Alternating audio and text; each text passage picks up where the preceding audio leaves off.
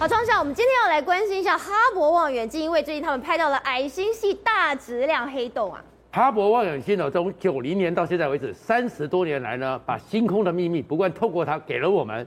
但是它宝刀未老，它去年年中的时候呢，突然之间当机了，闭眼了一阵子，到十二月底才重新的修复好，重新张眼。但是一张眼之后呢，他就看到了人类宇宙更大的秘密，宇宙的生和死。银河系的生和死，竟然给他这次拍到了。为什么是生和死呢？因为我们都知道，在太阳，在整个宇宙中，现在都知道有黑洞嘛。对。黑洞会吞噬一切，把一个星系、把恒星都给它吞下去，就叫做死亡嘛。所有的星系、所有银河都会被它给吞掉而死亡。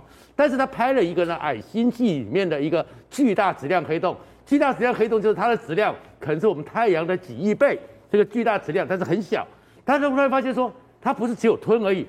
很快速的看到周围的很多的它恒星都被它吞下去了，但是突然发现说有好像一个生命的脐带一样，你这个哈勃望远镜看到没有？就是那个向右上角那边有一个光环这样出去，对，那个脐带里面它里面有些伽马射线，有些电浆流喷了出来，喷了一两千光年之后呢，竟然在那边呢发现那些物质重新聚在一起。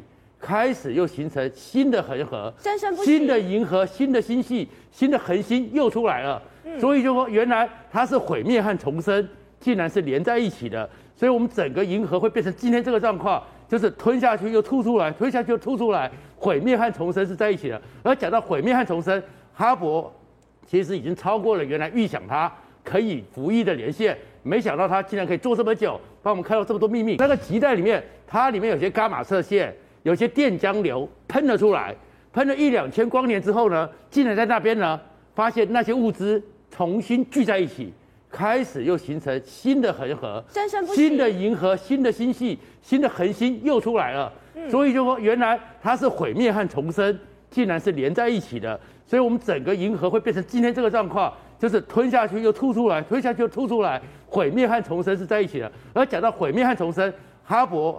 其实已经超过了原来预想它可以服役的年限，没想到它竟然可以做这么久，帮我们看到这么多秘密。可是更大的秘密，它的一个下一代韦伯望远镜从喷分出去之后，经过了二十九天，完美的二十九天，到达定位点了，而已经全部张开了。你看呢，这个就是韦伯望远镜。韦伯它出去之后呢，首先呢，它总共要有三百个动作，要二十九天里面每一分每一秒。都不能有误差，才能够把它整个望远镜张开。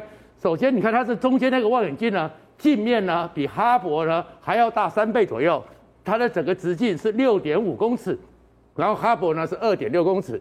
然后可是呢，我们现在最大的火箭其实呢直径只有五公尺，所以它必须折叠起来。折叠起来之后，飞到我离我们地球一百五十万公里之外那么远的地方。